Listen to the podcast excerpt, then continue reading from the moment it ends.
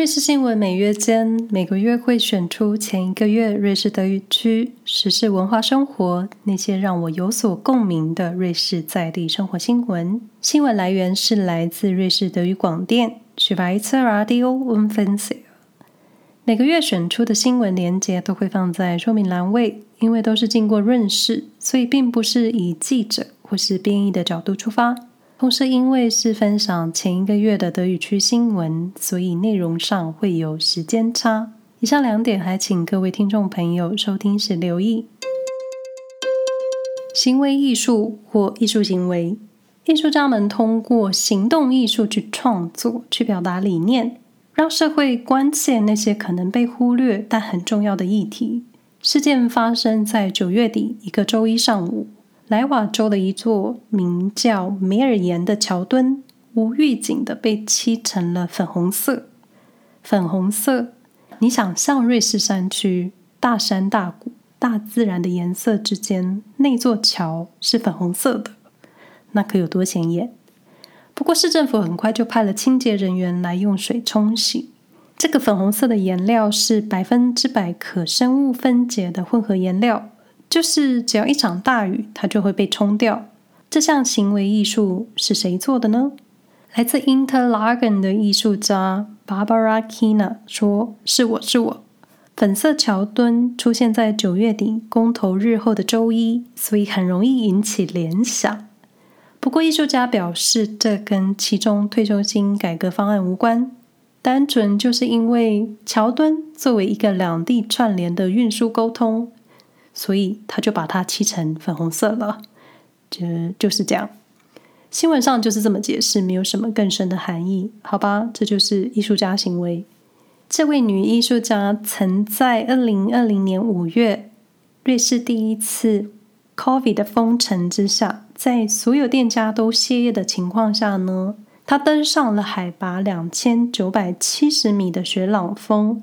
影片中，她站在雪地里。背后是白雪群山，他手里挥舞着白旗，无声的在说：“COVID 疫情流行的期间，没有艺术，也没有文化的存在。”新闻连结有影片，有兴趣的朋友可以参考。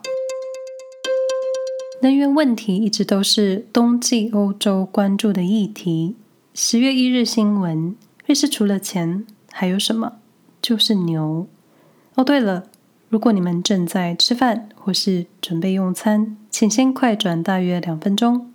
接下来要分享一些配饭不宜的内容，省电、省水、省能源。如果节流已经做到了极致，那我们就来开源。瑞士除了钱最多的，应该就是牛了吧？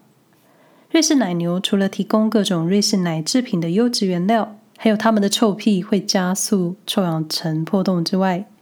现在瑞士奶牛的屎尿可以用来作为发电的原料。是的，你没听错 b e r n a 的小农夫成功将他的马厩改造成一个小型发电厂，一种化屎尿为能量的良好典范。不要笑，他很认真。这位小农 Nicholas 早在三十年前开始了这个想法。是的，又是一个超超前部署。一开始，身边的人就是嘲笑他，觉得屎尿臭臭，母汤母汤。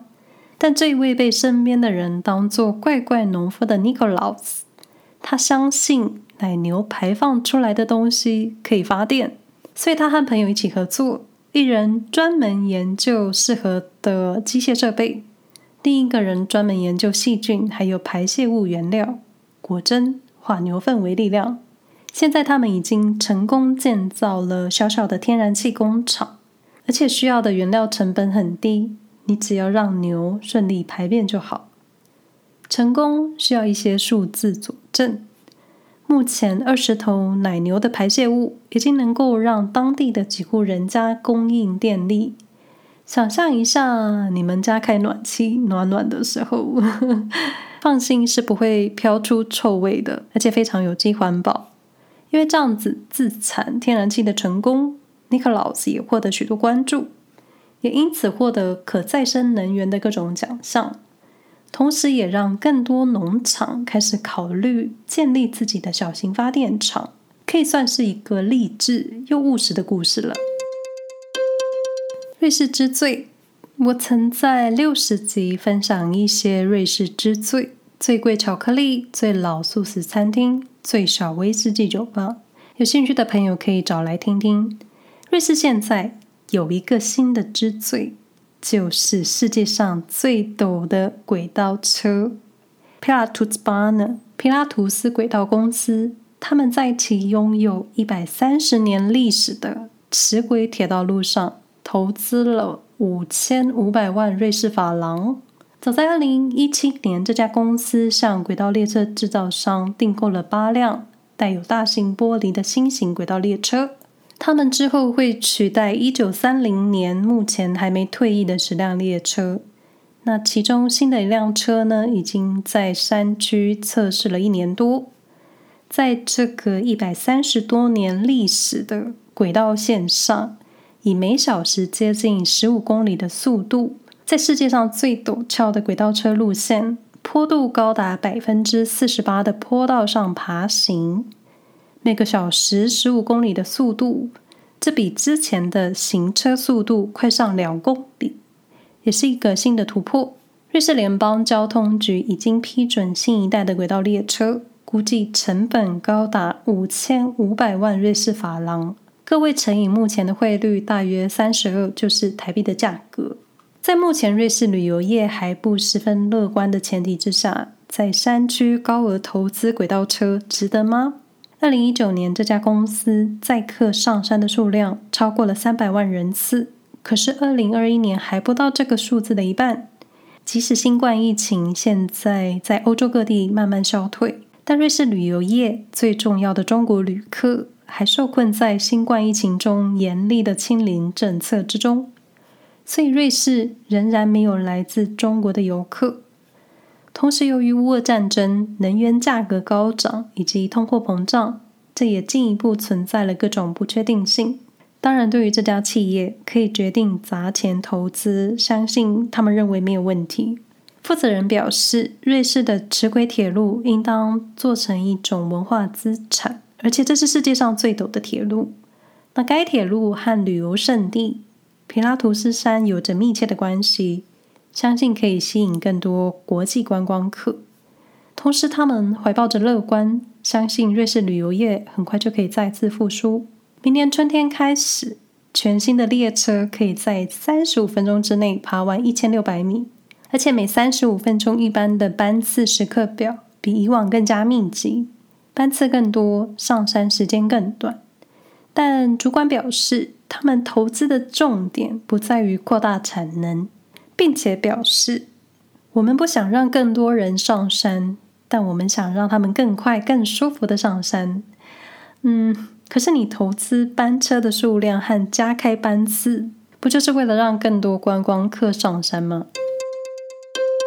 观光客回来了吗？十月六日新闻：二零二二年七月和八月入住瑞士酒店的客人人数几乎和新冠疫情前相同。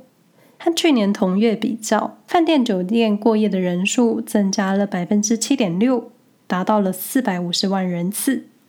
根据联邦统计局的数据表示，这个数字几乎回到了疫情前的水准。外国旅客的过夜住宿增加了大约百分之四十二，达到了两百二十万人。其中，外国游客比例最高的德国人超过了四十七万九千人。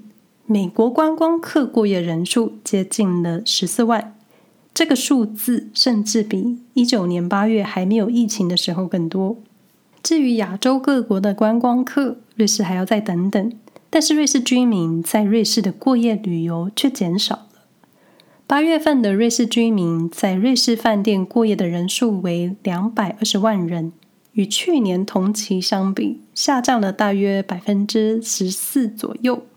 其实瑞士住民天天都在瑞士生活了，为什么还要花钱在瑞士度假？而且今年暑假开始。瑞士货币走强，去哪里玩都比过去更便宜。要是我，我也会离开瑞士去其他地方。瑞士的各项数位化很缓慢，但在疫情期间，行动支付却加速成长。但是越依赖，可能越会被数位反扑。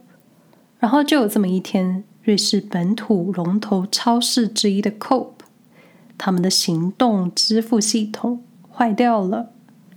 十月十日新闻：COVID 疫情开始，瑞士人开始越来越依赖信用卡、debit 卡或是手机 TWINT 支付，越来越少瑞士人携带现金出门。我自己身上几乎也没有什么现金。可是 COPE 某天在数位支付当机的时候，人们才惊觉现金还是很重要的。这一天是全瑞士的 coop 只能用现金结账。你想想收银台人员的窘境。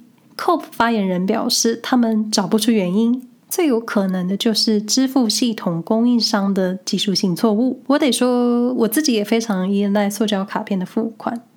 我所谓的塑胶卡片，就是我的 debit 卡、信用卡，因为我现在身上都不带现金，加上我本来就不喜欢用手摸钞票。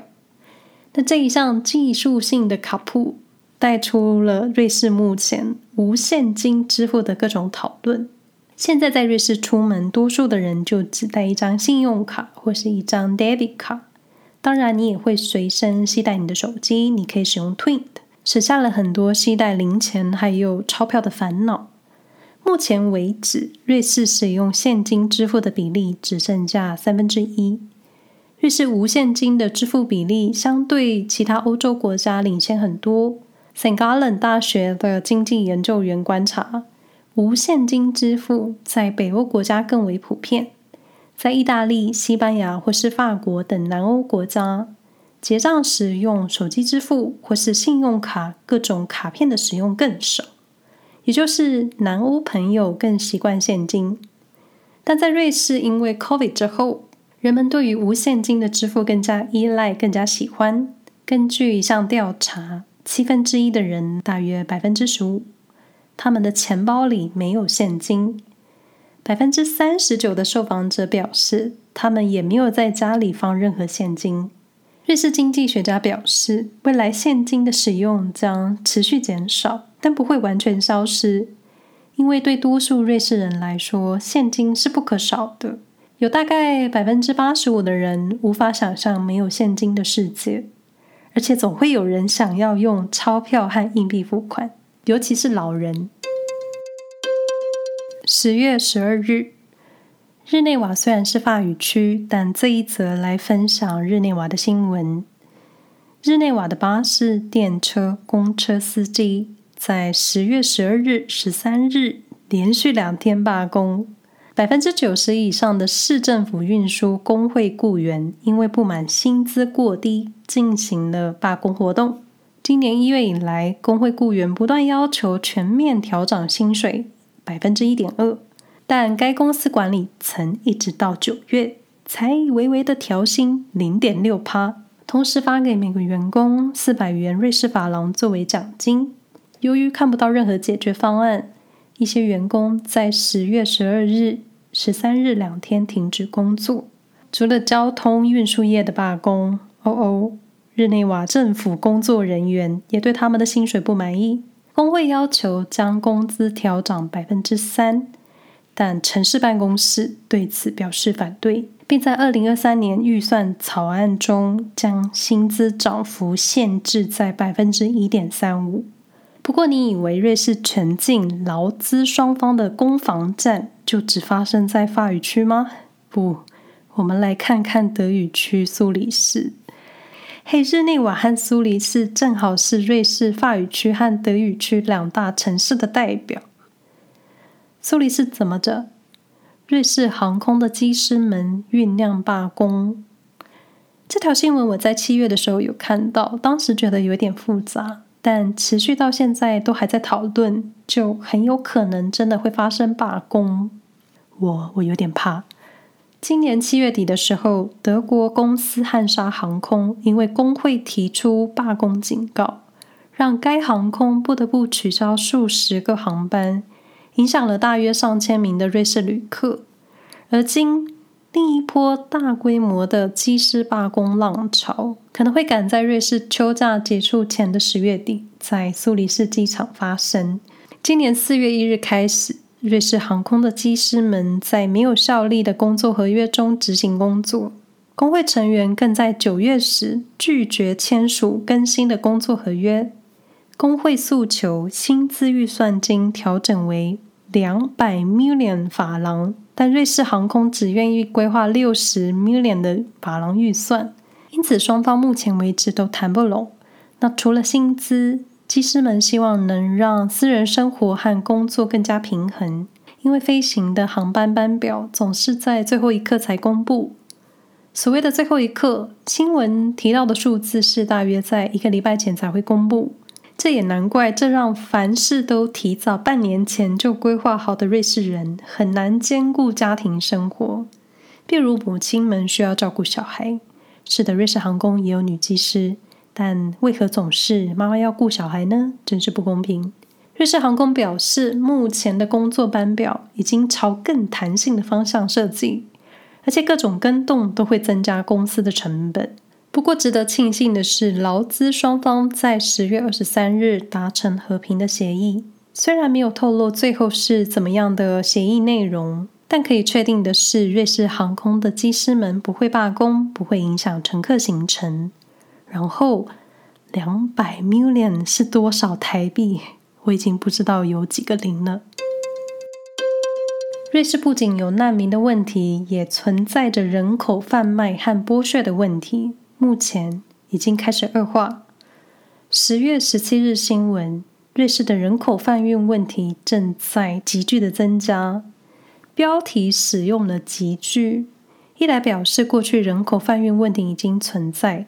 二来表示，现在有更多人受骗，或是更多黑数人口在瑞士。这些人有错吗？我觉得人口集团才是万恶之源。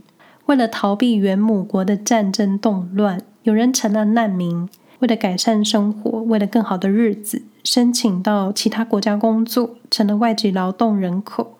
这一点我必须很主观地说。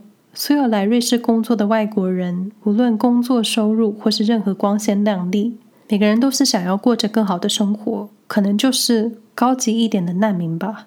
嗯，我得承认，我在这一点就是很极端。去年根据瑞士的各个受害者保护组织所提供的数据，二零二一年瑞士新增两百零七名人口贩运的受害者。与二零一九年相比，成长了百分之五十。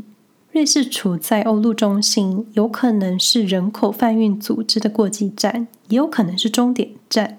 谈到人口贩运，在瑞士一般谈论的是国际恐怖组织，其中也不乏专门在国外招聘受害者，然后将他们带到瑞士进行劳动剥削。这些人可能藏在餐厅，可能藏在需要大量劳动力的地方，像是建筑业，也可能被性剥削，更可能被教唆犯罪。虽然有人是自愿的，但更多人是受骗。他们获得了在瑞士工作的机会，抵达瑞士之后，发现自己处在跟当初工作合约中完全不同的环境。这些人多数都没有居留证。其中百分之八十的受害者都是来自世界各地的女性。那这些受害人在非法工作压力之下，甚至不知道自己可以寻求帮助，加上被盘查的时候，人体自然反应的恐慌，可能说不出实话，也害怕需要承担的后果。唯有勇敢的寻求援助，才能帮助自己离开集团或是不公平的控制。希望大家都有勇气为自己争取权益。最后，又一个轻松的新闻做结尾。瑞士联邦政府终于开通了他们的官方 Instagram，选在十月十日这么美妙又成双的日子。对，我很喜欢偶数，短短七天内突破了四点五万人追踪，内容不外乎就是联邦政府的施政宣传，你懂的，政府都是这样。同时，因为瑞士是个多语系国家，所以联邦政府的 Instagram 一篇贴文就有三种语言，成了另类的短文章。当然，开通社群账号对瑞士这么龟毛传统的国家来说是一大突破。龟毛传统是我说的，这个我自己承担。以上是瑞士新闻十月间。瑞士新闻每月间每个月会分享前一个月我觉得有意思或是让我有所共鸣的瑞士德语区新闻。没有意外的话，我们一个月后再见。